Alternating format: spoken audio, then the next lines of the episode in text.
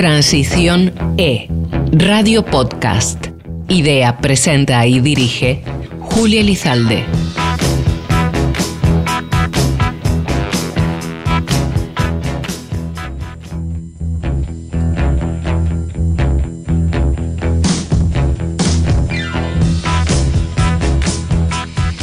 Muchas de las conversaciones, la mayoría, relacionadas con el sector energético y sobre todo con la transición energética, se habla del hidrógeno verde.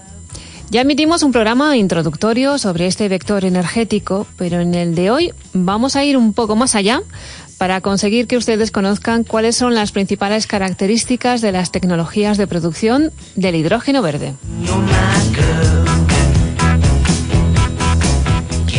Bienvenidas, bienvenidos a Transicione.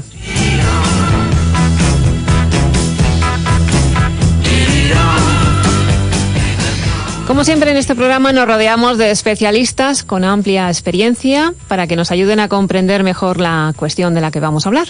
En este caso, de un vector energético, como decíamos. El primero de nuestros invitados que les voy a presentar es Miguel Antonio Peña, investigador científico del CSIC. Buenos días, Miguel Antonio. Hola, buenos días.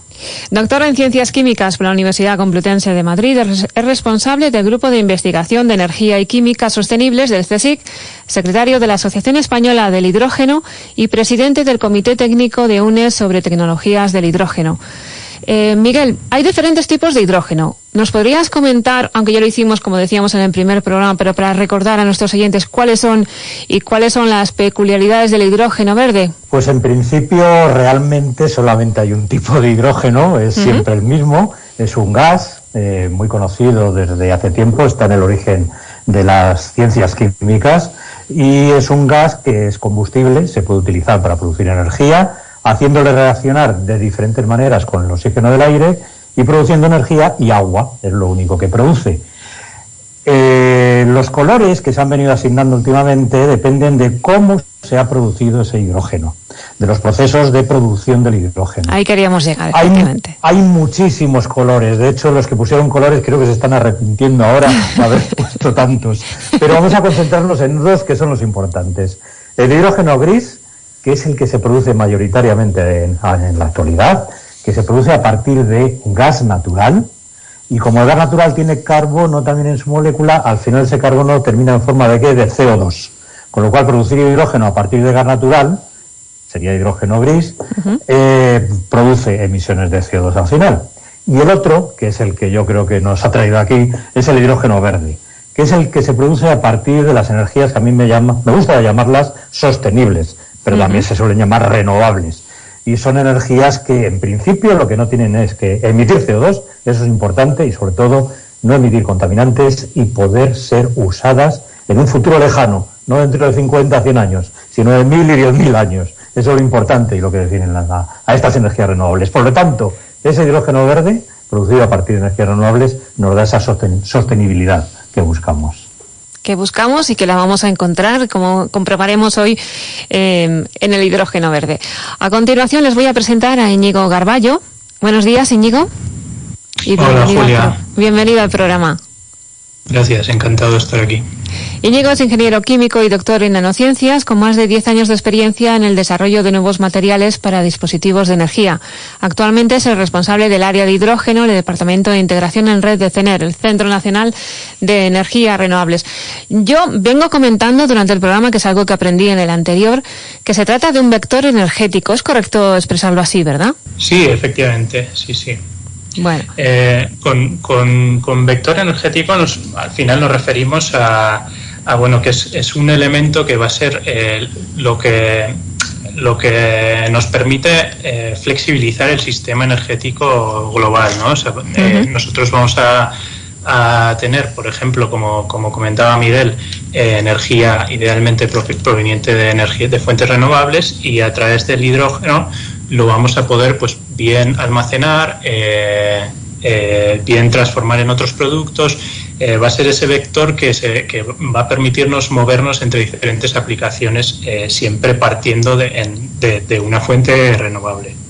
Cuando hablamos de aplicaciones, ¿a qué nos estaríamos refiriendo sobre todo, Íñigo? Mm, las, las principales. bueno, el, el hidrógeno se puede usar para, para múltiples cosas. bueno, lo, lo, vamos a usar principalmente para, para, volver a generar energía, o sea, es, es, un modo de almacenar eh, energía producida por fuentes renovables en periodos de sobreproducción y que luego simplemente volveremos a, retomar a la red en forma de electricidad. Eh, ese es el, uso principal, pero también lo podemos usar, el hidrógeno se usa desde hace muchísimo tiempo en, la empresa en, en, la industria química eh, para la producción de muchos de muchos compuestos químicos. Al final es un, es un agente reductor que nos permite pues eh, eh, pues producir por ejemplo gas natural metano metanol todo tipo de alcoholes amoníaco por ejemplo por lo tanto, esas aplicaciones vemos que son variadas, múltiples y que incluso eh, se pueden ampliar con el tiempo, supongo, ¿no? Sin duda, sin duda. También estamos hablando de posibles aplicaciones en movilidad, eh, para transporte de, vehículos pesados, eh, aviación, etcétera. Perfecto. De todo ello hablaremos durante el programa de hoy. Porque tenemos también un, un tercer contertulio. Estamos muy contentos que haya aceptado nuestra invitación. Se, trata de Andrés Galnares. Buenos días, Andrés. Hola, ¿qué tal? Ingeniero químico e industrial con más de 10 años de experiencia en el sector energético, es director general de la empresa H2Site. Felicidades en primer lugar porque me consta que recientemente habéis recibido un premio en la empresa. Sí, así es. Muchas gracias. Bueno, es un premio que recibimos en colaboración con con Tecnalia, porque bueno, pues al final es una empresa que nace de muchísima investigación y desarrollo y una gran inversión por su parte a la hora de, montar esta, esta iniciativa empresarial. ¿Qué soluciones? Eh, cuéntanos un poco para la gente que no somos, eh, estamos relacionados directamente con el, con el sector y, el ámbito del hidrógeno verde. Como decía, ¿qué soluciones tecnológicas aporta vuestra empresa para mejorar la cadena de valor del hidrógeno? Um, sí, bueno, mis, mis contertulios han, han mencionado una serie de elementos generales sobre el hidrógeno, han hablado un poquito de la producción. Um, en efecto, producir hidrógeno renovable a través de energías sostenibles, como mencionaba Miguel, pues es un reto dentro de la cadena de valor, sobre todo hacerlo a un coste reducido. Pero a nosotros dentro de H2Site la sensación que nos da es que hay un, un elemento que tenemos que contemplar también, que es el transporte del hidrógeno. Ahora mismo transportar el hidrógeno, bueno, se trata de una molécula muy, muy chiquitina y cada vez que intentamos meterla en tanques de almacenamiento o comprimirla o incluso licuarla, pues tenemos que hacer unos esfuerzos energéticos y económicos que son complejos. Entonces nosotros lo que proponemos es, en lugar de transportar el hidrógeno como tal, transportarlo a través de otro vector energético u otro vector molecular um, que convirtiéramos allá donde el hidrógeno va a ser um, utilizado a un coste que es sensiblemente menor. La eficiencia y la eficacia en este caso también son importantes, desde luego, para esa competitividad eh, eh, industrial, pero también para, para que sea una alternativa práctica en la, en la vida diaria de todos los ciudadanos. A partir de ahora os haré una pregunta a cada uno y como se trata de generar una tertulia, os invito a que intervengáis al finalizar la, la intervención de cada uno valga la redundancia, para que generemos esa tertulia que tanto nos gusta en este programa, ¿de acuerdo? Bueno, pues vamos a, eh, le voy a lanzar esta pregunta a Íñigo. Nos has comentado antes que se puede producir hidrógeno a partir de agua. ¿Cómo funciona este sistema? Pues nos ha llamado la atención. Eh, sí, eh, bueno, la producción de hidrógeno a partir de agua es el, el proceso conocido como electrólisis que básicamente es, la ruptura de la molécula de agua. Al final, eh, el, hidrógeno es el, elemento más, más abundante del, universo, eh, pero al ser tan reactivo siempre se encuentra combinado, ¿no? Por ejemplo, en, en, el agua, ¿no? En el agua está combinado con oxígeno, pero bueno, también en hidrocarburos como el, metano CH4 o, el amoníaco, etcétera, ¿no? Entonces, en el caso del agua, lo que, lo que se trata es de romper esta molécula de agua para extraer por un lado el hidrógeno y por otro el oxígeno. Entonces, al final, la reacción global es muy simple, es simplemente coger el, el agua, que es H2O, aportarle la energía necesaria para, para generar H2, o sea, hidrógeno gas, y oxígeno O2. Eh, esto se hace en un, en, un, en un, dispositivo que se conoce como electrolizador y, y, se hace ahí porque nos permite realizar esta, esta reacción de manera controlada.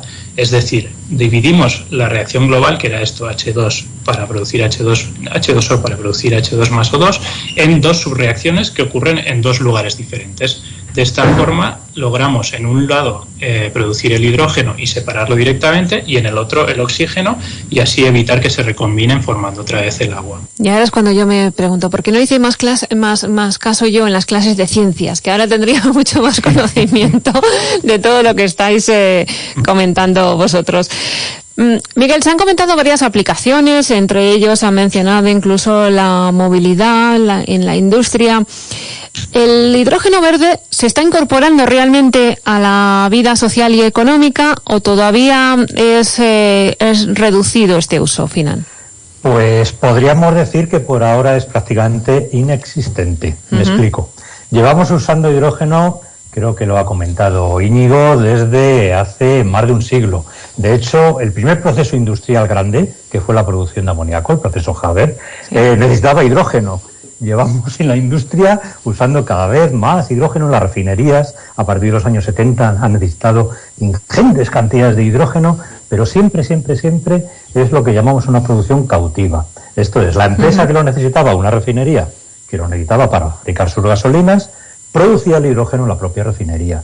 Una planta de amoníaco, que después va a dar fertilizantes a partir de amoníaco, producía el hidrógeno en la misma planta. Una planta de metanol, que es el producto químico que más se produce en el mundo, también producía el hidrógeno en la propia planta. No había un mercado del hidrógeno. La filosofía ahora es diferente. La filosofía es utilizar el hidrógeno para fomentar las energías renovables. Esto es, que las energías renovables que se están imponiendo cada vez más y van a bajar enormemente el precio de la electricidad, parece mentira que diga yo en estas circunstancias esto, pero es así, estamos pagando el precio ahora de no haber hecho una transición hacia las energías renovables antes, bueno, pues esas energías renovables que nos van a ayudar a que los humanos sigamos en el planeta y a que paguemos menos por nuestra electricidad, necesitan ser almacenadas, como también Íñigo y Andrés han comentado, y la manera idónea en grandes cantidades y por largos periodos de tiempo es el hidrógeno. Es una de las maneras más idóneas. Hay otras, pero el hidrógeno va a contribuir enormemente. ¿Esto está ocurriendo en este momento? No, está iniciándose ahora. ¿Y por qué ahora? Porque llevamos más de 20 años trabajando en investigación y en las empresas en que la tecnología fuera menos costosa y más duradera y ahora se está empezando a conseguir. Y ahora estamos empezando además a conseguir que el precio del hidrógeno sea más bajo.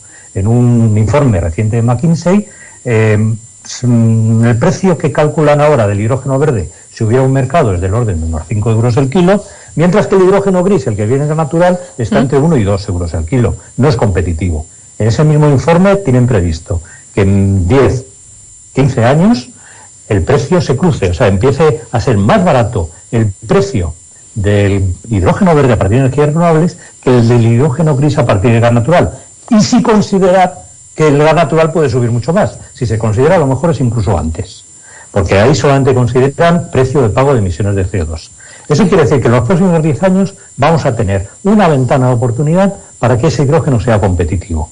Ahora no existe, pero está clarísimo que en los próximos 10, 15, hasta el año 2050, que es uno de los hitos en, en el establecimiento de la economía del hidrógeno verde, vamos a ver mucho hidrógeno por todos lados. A mí, desde luego, eh, Miguel, me has convencido. O sea, si se trataba de eso, yo estoy viendo ya que a corto plazo, a medio plazo, el hidrógeno va a estar eh, ahí presente, el hidrógeno eh, verde, como le estamos llamando, porque el color es importante en este caso.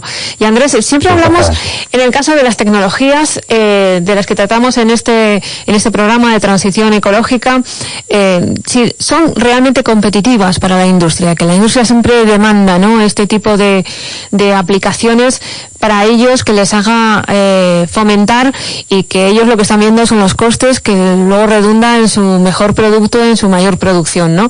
¿Pueden ser utilizadas realmente por el sector industrial? Como comentaba Miguel, creo que era el, el sector industrial ahora mismo está usando 117 millones de toneladas de hidrógeno por año. O sea que el mercado del hidrógeno ahora ya es un mercado relativamente grande. Y como comentaba Miguel también, ahora mismo el, problema es pasar de una planta de amoníaco o de un, eh, una gran refinería que usan pues 110.000 toneladas de hidrógeno al año más o menos a, a, un, a un consumo mucho más localizado. ¿Vale? Cuando haces una, una hidrolinera, una hidrogenera, pues estás hablando de varios órdenes de magnitud eh, inferiores. Estás hablando de igual de 400 o 200 kilos de hidrógeno por día. Entonces, pueden ser competitivas ahora mismo a, a gran escala. El hidrógeno, bueno, no es que sea competitivo, es que es indispensable en algunas industrias. Um, si nos ponemos a hablar de otros segmentos como la movilidad, el hidrógeno es competitivo, pues todavía tenemos trabajo que hacer. Hay algunas tecnologías, en efecto, que, que lo son más y otras que lo son menos. Y cuando miramos la electrólisis, por ejemplo, pues eh, es cierto que se ve penalizada por unos costes de, electricidad que ahora mismo son muy elevados y también por un factor de carga de las energías renovables intermitentes que, que trabajan con la electrólisis para generar ese hidrógeno verde. Entonces, bueno, hay mucho desarrollo tecnológico ahora mismo detrás del, hidrógeno y yo sí que estoy convencido en que en el corto plazo encontraremos aplicaciones que, que sean cada vez eh, más interesantes desde el punto de vista económico. Y ahí coge entonces. Si me permites, si me permites una, apreciación rápida, eh, realmente en el campo de la movilidad, cuando se compara el precio del hidrógeno, esos 5 euros, perdón, 5 euros por kilo del hidrógeno verde, con el precio de otros combustibles que se usan, gasolina, diésel, es competitivo. Eh, tal vez para matizar, lo que no es competitivo, competitivo todavía es la producción de vehículos en serie. Eso es lo que vamos a conseguir si hay suficientes estaciones de servicio.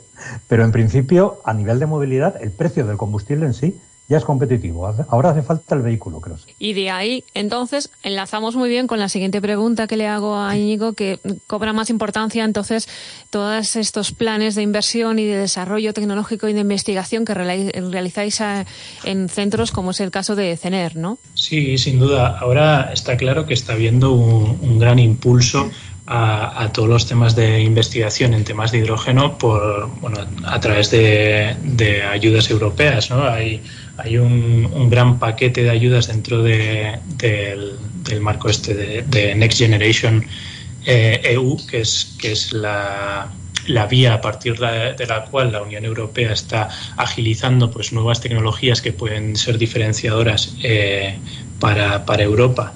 A, corto plazo, pues está poniendo mucho peso en, tecnologías de hidrógeno. Entonces, eh, bueno, esto tiene que ser el empujón definitivo que, que, suponga que estos costes de, producción eh, que comentaba Andrés ¿no? para, para en electrólisis, etcétera, eh, pues se desarrollen tecnologías mucho más eficientes y que nos permiten que nos permitan alcanzar eh, valores de mercado ¿no? mucho más competitivos.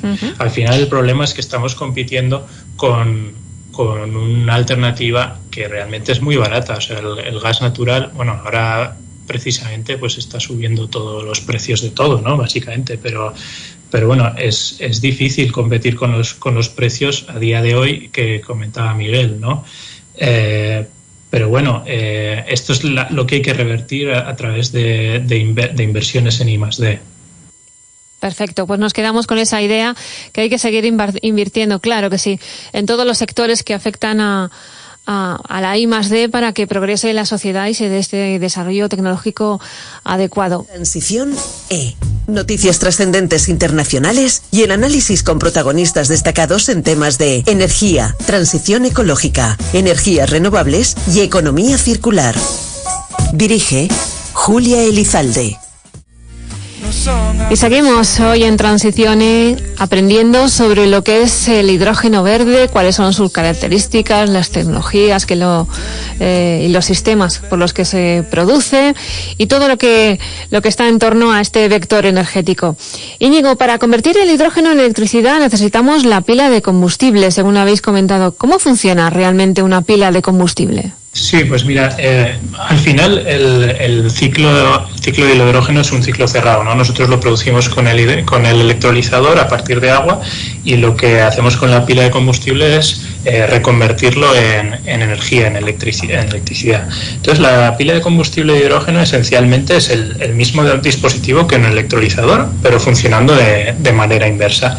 Es decir, nosotros cogemos el hidrógeno, eh, el hidrógeno gas y el oxígeno gas y de manera controlada generamos agua con, esta reacción, ¿no? H2 más O2, H2O, ¿no? Lo, inverso a lo que comentábamos antes. Entonces, de hecho, algunas, algunas de las tecnologías de hidrólisis incluso son completamente reversibles. ¿eh? Tú puedes coger el mismo dispositivo eh, y simplemente usarlo en modo electrólisis o en modo pila de combustible, dependiendo de, de tus necesidades, ¿no? Entonces, lo importante de esto es que todo este proceso, pues eh, obviamente no hay, no hay emisiones de, CO2, lo único, el único producto es, es agua o vapor de agua.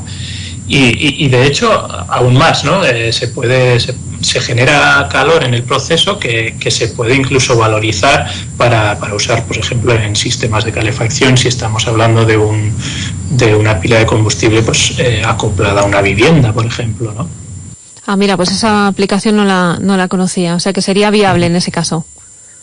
Sin duda, sin duda. Sí, luego, obviamente, otra de las aplicaciones de, las pilas de combustible pues puede ser en, en, coches, eh, propulsión de coches, ¿no? O sea, eh, simplemente usaríamos eh, hidrógeno para, para generar la energía necesaria para, para la movilidad del vehículo, ¿no? Y en este caso, eh, Miguel, eh, por ejemplo, ¿cuál sería el valor añadido diferencial del hidrógeno frente a, por ejemplo, el uso de baterías? Esta es una pregunta recurrente porque muchas veces se intenta enfrentar las tecnologías, eh, vehículo de eléctrico de hidrógeno frente a vehículo eléctrico de baterías, como que una que está compitiendo con la otra, y realmente son complementarias, totalmente complementarias. Hay aplicaciones donde las baterías no van a tener competición, y aplicaciones donde el hidrógeno no va a tener competición, y en otras donde será un mixto. Me explico. Eh, para vehículos de los que se usan diariamente en una ciudad, que no hacen más de 50, 70 kilómetros al día y que se pueden recargar por la noche. Típicamente, el coche que conduzco yo es un coche de baterías, un coche eléctrico de baterías. No me planteo para hacer esos recorridos, que los hago dentro de ciudad y no superan los 100 kilómetros, otro tipo de vehículo, porque es el ideal. En cambio, si me planteara, por ejemplo, llevar un camión con un montón de toneladas encima, eh, y que tenga que hacer del orden de mil kilómetros de autonomía, ahí en cambio el hidrógeno no tiene competencia, porque es muy difícil hacer un vehículo de tales características de baterías, y en cambio es mucho más sencillo hacerlo de hidrógeno. Bueno, más sencillo, es factible. Te entendemos lo que quieres decir, sí. Exactamente. Como he dicho antes, el hidrógeno, la característica fundamental es que logra almacenar mucha gran, gran cantidad de energía durante mucho tiempo. Eso sirve para sistemas energéticos nacionales, para almacenar esa energía que en invierno necesitamos porque, por ejemplo, hay menos luz solar en la fotovoltaica y la podemos almacenar en el verano, son varios meses y en grandes cantidades, del orden de teravatios eh, hora de, energía almacenada, o en el caso de un camión. Además, tiene la ventaja el vehículo de hidrógeno frente a las baterías que se reposta de la manera que se hace el repostaje habitual de un vehículo de gasolina. Uno va a una estación de servicio de hidrógeno y en 3-5 minutos ha logrado llenar su depósito de un turismo de hidrógeno. ¿Es tan rápido entonces? sí, sí, es del mismo tipo. Se tarda un poquito más porque el hidrógeno tiene unas pequeñas propiedades físicas que hace falta que sea un poquito más lenta, pero del mismo orden. 3-5 minutos, un depósito está lleno. Yo mi vehículo de eléctrico baterías lo puedo cargar en una carga rápida, en media hora, al 80%, y la batería no me dura ni un año. Mi coche ya tiene 6 años y sigue como el primer día porque hago siempre cargas lentas, 8, 9 horas. Claro, no todos los vehículos se pueden permitir eso, solamente algunos. En definitiva, las baterías tienen su nicho de aplicación perfectamente definido, el hidrógeno tiene su nicho de aplicación perfectamente definido y la convivencia entre ambas es la que va a hacer prosperar a las energías renovables aplicadas a la automoción. Lo has explicado claramente, la verdad es que es un gusto, Miguel, escucharte, porque además como lo acompañas con ejemplos, eh, yo creo que visualmente también, eh, mentalmente, los, los oyentes se, se podrán hacer mejor a, a la idea, ¿no? En el pues caso... es el objetivo, muchas gracias. Claro, sí, sí, no, no, no, ser divulgativo es lo que tratamos con este programa, de mantener la rigurosidad técnica precisa, pero a la vez ser eh, divulgativos para que todos entendamos de lo que estamos hablando. Si me eh, permites, eh, Julia, hacer un comentario. Claro, Íñigo, sí. Sí, simplemente, bueno, recalcar que estoy totalmente de acuerdo con Miguel, ¿no? Al final, la clave es la combinación de tecnologías y en este, en este sentido lo que ha comentado Miguel es, fundamental, ¿no? Y simplemente quería, quería recalcar la diferencia de base entre una batería y un, una pila de combustible en este caso, ¿no? Para, para, usar hidrógeno. Y es que en una batería nosotros lo que hacemos es almacenar energía. Nosotros, eh, simplificando mucho, ¿vale? Nosotros eh, cogemos eh, energía y lo que hacemos es en una batería de litio, por ejemplo, mover el litio de un sitio a otro. esto ¿Qué implica? Que estamos limitados por el espacio que me, que, me, ocupa el litio por un lado y la batería por otro lado. ¿no? Eh, frente a esto, una pila de combustible que es en una pila de combustible en vez de almacenar lo que hacemos es transformar. Nosotros cogemos hidrógeno y lo transformamos en, en, en electricidad en este caso. ¿no? Entonces, eh, lo que puedo hacer con mi pila de combustible es yo le pongo mi tanque de hidrógeno, cuando se me acaba el, hidrógeno, le pongo más hidrógeno en una hidrogenera, como, como haríamos ahora mismo, a día de hoy, con una con, bueno, cargando la gasolina en el coche. ¿no? Entonces, esta es la diferencia competitiva que, podría dar en el sentido de, recargar mi, mi, pila de combustible enchufándole más hidrógeno que comentaba Miguel. ¿no? Pues muy buena ese comentario complementario. Y eh, Andrés, eh, mencionamos además también en, eh, al principio del programa que es importante la generación in situ, local, cercana del hidrógeno, tal y como, como proponéis desde H2 Site. ¿En qué consiste o por qué? Sí, em, todo, esto que están comentando Miguel e Íñigo, pues sin duda es, eh, son, son ventajas del, del hidrógeno y de la movilidad del, de, o sea, ligada al, vector energético hidrógeno. ¿no? Entonces, el, hidrógeno al final lo que está eh, proponiendo es una solución a un problema que llevamos mucho tiempo intentando resolver los que hemos trabajado en, en baterías y en energía distribuida, que es cómo almacenar la electricidad renovable durante mucho tiempo, más ni menos. Y, um, y, lo, y lo logra. Eh, ¿Cómo la almacenamos? Pues a través de, un, una molécula que ella misma pues eh, tiene que ser almacenada y transportada hasta los puntos de uso. Y dentro del razonamiento general, esa parte del transporte hasta los puntos de uso es donde, como decía al principio, em, nosotros pensamos que hay un, bueno, una pata un poco coja eh, en la cadena de valor. El hidrógeno ahora para moverlo de un lugar a otro, si lo generas de forma si lo generas de forma centralizada, lo tienes que llevar a menos 253 grados o lo tienes que comprimir a 750 bar. Y eso es muy costoso. Para daros una idea, pues el, gas natural licuado um, que se mueve en, en, bueno, en metaneros enormes, pues tienes que llevarlo también a menos 150 y pico grados el hidrógeno son 100 grados menos. Entonces, bueno, pues es, es, un, es un transporte que es complejo. De ahí que nosotros pensemos que hay dos soluciones para resolver este problema. La primera, que es la que comentaba, de utilizar unas moléculas que ya tengan una, una cadena de transporte que sea conocida, como por ejemplo el amoníaco o el metanol, y transformar esas moléculas que son muy fáciles de transportar allá donde se necesita el hidrógeno. Y la segunda que es, la que parece más simple para todos, que es utilizar tuberías uh, o utilizar pues esos redes de distribución um, que sean uh, redes de distribución de hidrógeno. Ahora bien, el problema de esas redes de distribución es que vamos a tardar un poquito en construirlas. Claro. Um, de aquí a, a 2040, pues creo que los transportistas de, gas están pensando en tener 40.000 kilómetros de, redes de, hidrógeno.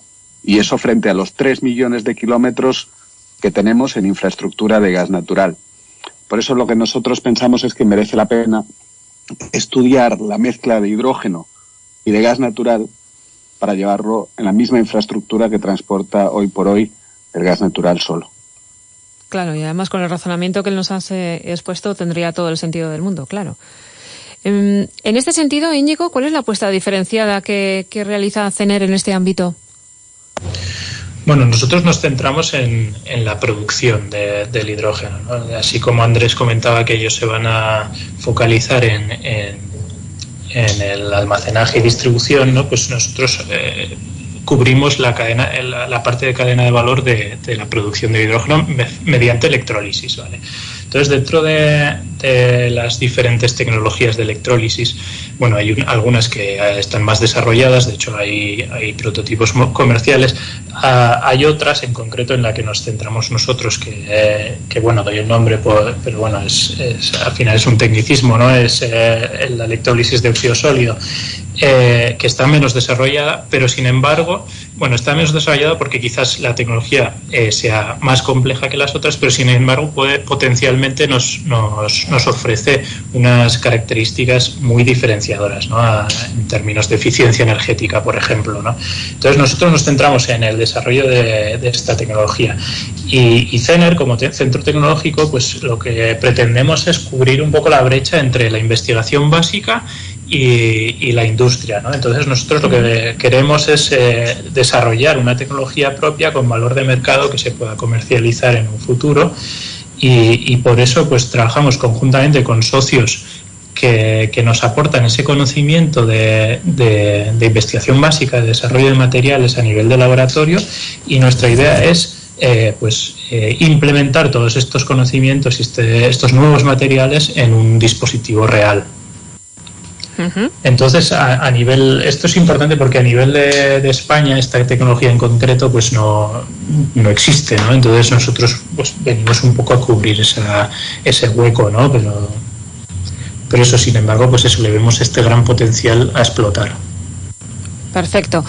Frente a la creciente promoción que se está realizando con respecto y en torno al hidrógeno verde, Miguel, ¿cómo se posiciona España con respecto a otros países? ¿Lo estamos haciendo bien? Bueno, pues aquí hay una historia un poco larga de contar que la intentaré resumir en dos minutos.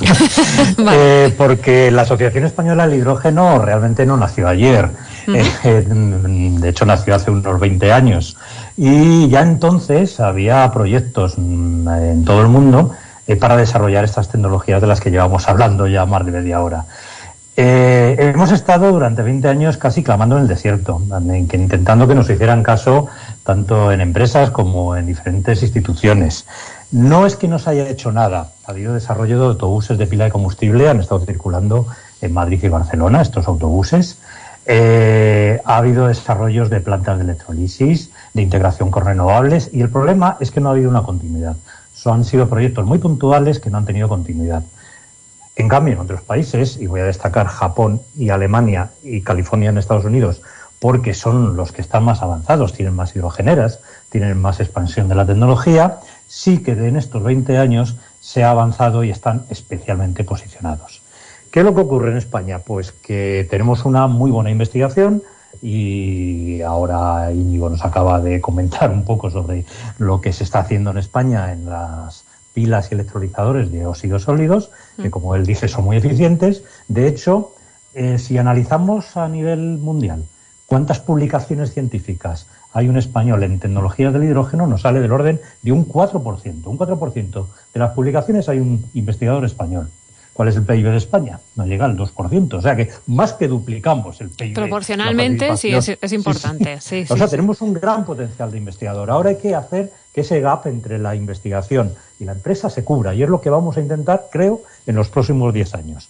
Para esto ha sido importante que el año pasado se definiera una hoja de ruta del hidrógeno en España, del hidrógeno verde, que lo llevábamos pidiendo desde hace 20 años. Ahora sí, ahora está definida y define cosas como, por ejemplo, que para el año 2030 el 25% del hidrógeno industrial del que hemos estado hablando sea hidrógeno verde.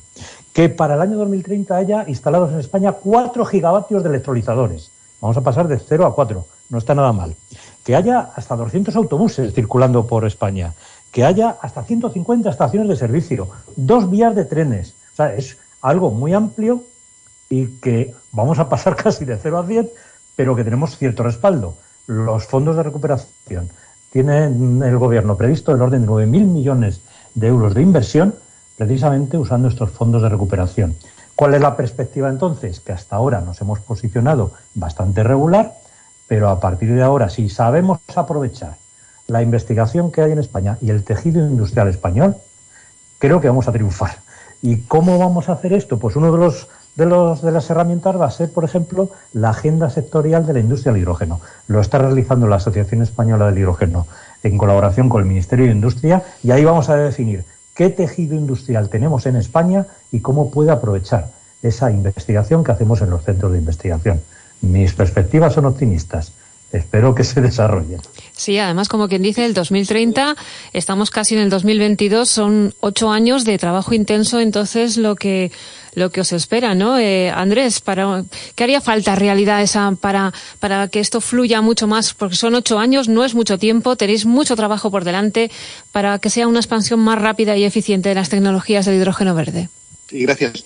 Mm, yo quisiera comentar también lo que, lo que decía Miguel. Sí, claro. Um, primero de todo, decir que creo que la investigación que se está haciendo en, en España um, en los distintos centros ligados al, al hidrógeno es, es de, de, muy alto nivel y creo que está reconocido y es cierto que a nivel de publicaciones estamos, estamos muy bien situados.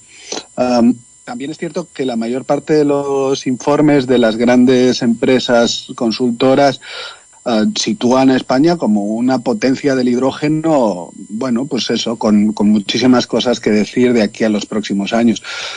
Ahí donde me parece que quizás esté un poco menos en fase con lo que comentaba Miguel es uh, con la pregunta de dónde tienen que venir los fondos. Me parece que es genial que el gobierno dé un impulso a través de los Next Generation, pero también nosotros estamos viendo dentro de H2Site que hay muchísimo capital privado que está uh, siendo puesto a disposición de empresas que desarrollan tecnología, pero muchísimo, muchísimo dinero. Y yo creo que eso también tiene que ser una, una oportunidad para alentar a las industrias y a las bueno, y a, y a las empresas españolas para, para moverse hacia adelante, sobre todo en esa parte donde somos más flojitos, que es llevar la tecnología que investigamos hacia un entorno más comercial. Uh -huh. Ahora mismo, por ejemplo, me parece que, bueno, desgraciadamente, um, hay muchas empresas en Europa que están desarrollando electrolizadores que se están llevando grandes partes del, del pastel. Um, creo que España tiene que seguir defendiendo la tecnología que ya ha desarrollado de una manera uh, coherente con los principios de neutralidad tecnológica y ayudar a que el conjunto de la industria del hidrógeno se desarrolle um, pues eso, de una forma sostenida. Y adecuada, claro que sí. Un, comentario ya Sí. para arrebatarlo. Claro, por Eh, es que estoy totalmente de acuerdo con lo que estás diciendo, porque cuando he hablado de la agenda sectorial, precisamente el énfasis que estamos haciendo ahí en, en ese, es en ese tejido industrial de pymes, sobre todo. No tenemos que volvernos locos ahora y comprar todos los electrolizadores fuera a empresas establecidas y no hacer nada más, porque eso no sirve para nada. Tenemos que esos fondos hacer que su destino fundamental sea el desarrollo de empresa nacional, que muchas veces es pyme, que haga, por ejemplo, componentes. A lo mejor no vamos a hacer el mejor electrolizador del mundo, pero a lo mejor sí tenemos una empresa que pueda hacer el mejor intercambiador de calor, el mejor eh, para las estaciones de servicio, el mejor electrodo para los electrolizadores Mm. o el mejor colector de carga en las pilas de combustible. Entonces, haciendo eso, haciendo una empresa especializada, desarrollando empresa especializada, ahí sí que podemos competir. Co- Y creo que la filosofía, por lo menos del Ministerio de Industria en este momento, es en fomentar precisamente esto, el, el que haya empresas en España que puedan desarrollar esa eh, tecnología propia. Esperemos que sea así, por eso yo decía que mi perspectiva era optimista. Genial. Pues lo bueno es que las mejores membranas de separación de paladio ya las tenemos. En eso, en eso estamos de acuerdo todos los que estamos Ya en la- tenemos algo. en la, en la la tertulia y de, y de empujarlo y fomentarlo, desde luego, eh, también. Vosotros, Íñigo, supongo desde CENER, eh, me consta que soléis tener eh, contacto directo con el sector industrial y empresarial para ver un poco las necesidades precisamente que ellos demandan. Sí que estáis notando, entiendo, un creciente interés, como decía tus, con tus compañeros de tertulia, sobre, el hidrógeno verde, ¿verdad? Claro, sin duda, sin duda. O sea, es, es evidente, por ejemplo, eh, toda la apuesta tan clara que está realizando pues grandes empresas gasísticas y energéticas en, el tema de producción de, y distribución de, hidrógeno verde. Un, ejemplo claro, por ejemplo, pues que, ha salido hace poco en las noticias es, es el proyecto de Repsol eh, que está desarrollando aquí en España para la producción de hidrógeno verde a partir de fotocatálisis, pero bueno, es, es, un ejemplo entre muchos otros, ¿no? Eh, si bien es cierto que bueno, nos encontramos ahora mismo también ante un poco el problema del, del, huevo y la gallina, ¿no? O sea, actualmente eh, si nos salimos de las de, la aplicación clásica del hidrógeno en, industria química, ¿no? Pues es, es, está claro que es demasiado pronto, pues por ejemplo, para tener un, mercado robusto, eh, pues en, en, movilidad, por ejemplo, ¿no?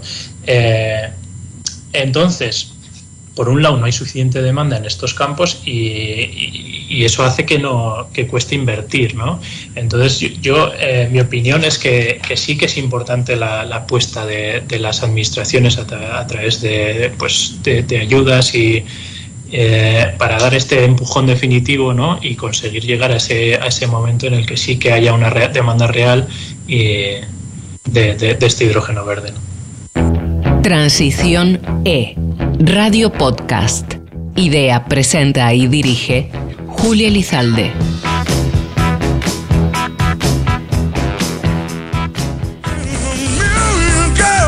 Bueno, el programa de hoy era tan interesante que se nos ha pasado el tiempo volando, pero volando, pero hemos disfrutado mucho, la verdad, y hemos aprendido, al menos empezando por mí misma, eh, mucho y, de una manera además muy agradable con nuestros contertulios acerca del hidrógeno verde. Así que me gustaría desde aquí darles las gracias por haber aceptado nuestra invitación y por haber aceptado compartir con nosotros esta tertulia a Miguel Antonio Peña, investigador del CSIC y secretario de la Asociación Española del Hidrógeno. Gracias haber participado en el programa, Miguel, y en otras eh, en otros programas hablaremos también sobre todos los tecnólogos que hacen falta, las, eh, los jóvenes investigadores que deberían también acercarse a este campo.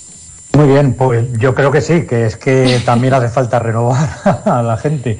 Eh, no sé si tengo cinco segundos de publicidad porque eh, una cosa que estamos haciendo siempre es divulgación uh -huh. y nosotros tenemos en el grupo un canal de YouTube eh, se puede buscar en YouTube por Grupo de Energía y Química Sostenibles uh -huh. y esperamos que siga creciendo porque estos temas los, los intentamos divulgar en nuestro canal de YouTube. Estupendo, nos viene fenomenal. Gracias por esa referencia. Íñigo Garballo, responsable de hidrógeno de CENER, gracias por haber participado en el programa. Nada, muchas gracias a, a ti, Julio, por la invitación. Ha sido un placer. Bueno, y seguiremos, seguiremos charlando con el, sobre el hidrógeno Sin verde. Duda. Andrés Galnares, eh, director general de H2Site, gracias también por haber participado en este programa. Muchísimas gracias por la invitación y muchas gracias a, a Íñigo y a Miguel por el trabajo que están haciendo primero y, y segundo por, por la interesante discusión. Claro, la colaboración y el intercambio de opiniones siempre es interesante. Y a todos ustedes les invito a que visiten el canal de Spotify del programa Transicione, en el que están recopilados todos los programas que hemos ido emitiendo, para que puedan escucharlos cuando les apetezca. Transición E, Radio Podcast. Idea, presenta y dirige Julia Lizalde.